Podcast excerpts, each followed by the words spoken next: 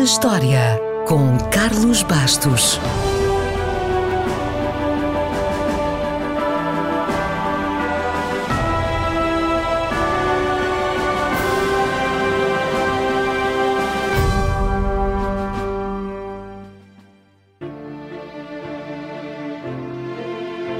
Hoje, William Henry Gates III, mais conhecido no mundo inteiro como Bill Gates, faz anos. Ainda bem que não fomos convidados para a festa de anos, senão tínhamos um problema.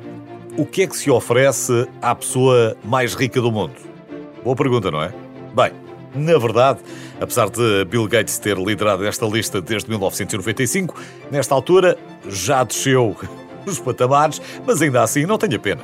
Estima-se que o Bill tenha uma fortuna à volta dos 130 mil milhões de dólares, mas agora, depois do divórcio, tem que gerir esse dinheiro com a sua ex-mulher. Conseguiu todo este dinheiro porque fundou, com Paul Allen, a Microsoft, a maior e a mais conhecida empresa de software do mundo. Ou seja, se hoje usamos o computador em todo o lado, a culpa é dele. Mas já lá vamos.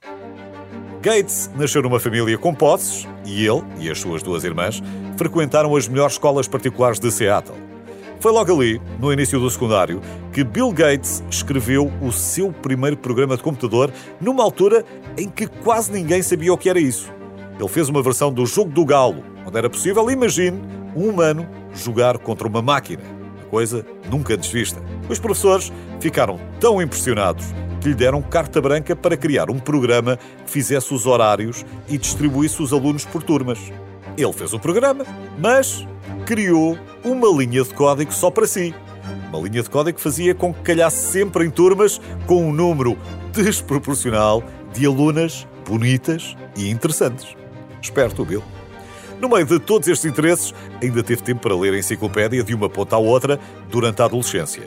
Hoje, lê em média 50 livros por ano e diz que o seu maior arrependimento é não falar outra língua.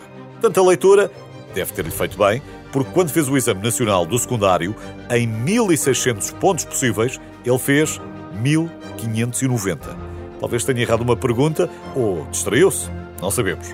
Seja como for, entrou para a Universidade de Harvard, mas viria a abandonar os estudos para dedicar-se à Microsoft. Antes disso, Bill Gates e Paul Allen desenvolveram um software para ler informações de trânsito e, com esse produto, criaram uma empresa. Porém, os clientes desistiram do negócio quando olharam para eles e descobriram a idade dos donos. Pouco depois, a poderosa IBM resolveu entrar no mercado doméstico, mas só tinham as máquinas. Faltava-lhes um sistema operativo.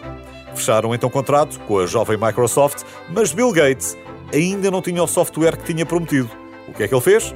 Comprou uma pequena empresa por 50 mil dólares, modificou-o, chamou-lhe Microsoft Disk Operating System, MS-DOS, e vendeu por 8 milhões, mantendo a licença do produto. A grande visão de Gates foi apostar no software numa altura em que o hardware era considerado o mais importante. Como sabemos, ele estava certo. Desde aí ficou com a fama de negociador agressivo e foi muitas vezes acusado de utilizar práticas comerciais desleais. Mas o resto da história da Microsoft fica para outro dia. Quanto ao Bill, ele anunciou em 2006 que iria deixar o seu cargo na Microsoft para poder ocupar-se da fundação Bill e Melinda Gates, que se dedica a causas humanitárias e tem feito um grande trabalho. Mesmo assim, Bill Gates continua a dedicar um dia por semana à Microsoft. Ele continua a ser o chairman e é conselheiro no desenvolvimento de projetos-chave da empresa.